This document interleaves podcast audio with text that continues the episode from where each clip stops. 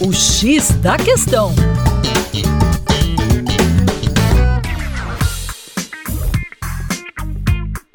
Olá, meu caro ouvinte, com vocês, João Marcelo, do coletivo Terra Negra. Pois é, o autocrata Nicolás Maduro deu 72 horas para a retirada de funcionários do Alto Comissariado das Nações Unidas, um órgão que tinha uma presença no país desde 2019. Bom, aí, meu caro ouvinte me pergunta qual é a função do Alto Comissariado das Nações Unidas para os Direitos Humanos. E esse órgão tem o um mandato de promover e proteger o desfrute e a realização plena para todas as pessoas de todos os direitos contemplados na Carta das Nações Unidas, como, por exemplo, no artigo 3 dessa Carta Fundamental das Nações Unidas, que descreve que todo ser humano tem direito à vida, à liberdade e à segurança pessoal. Pois é, o que menos as pessoas estão tendo na Venezuela é liberdade.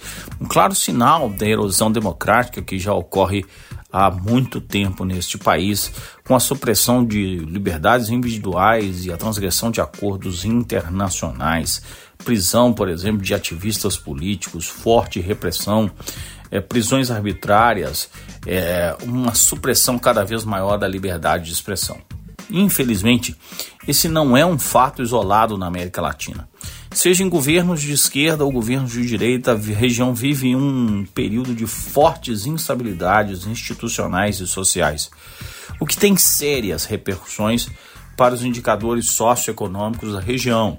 A miséria, a desigualdade não param de crescer na América Latina.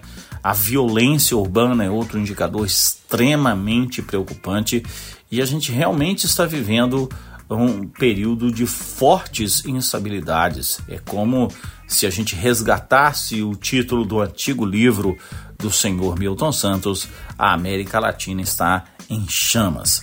É, esperamos tempos novos para nuestro povo.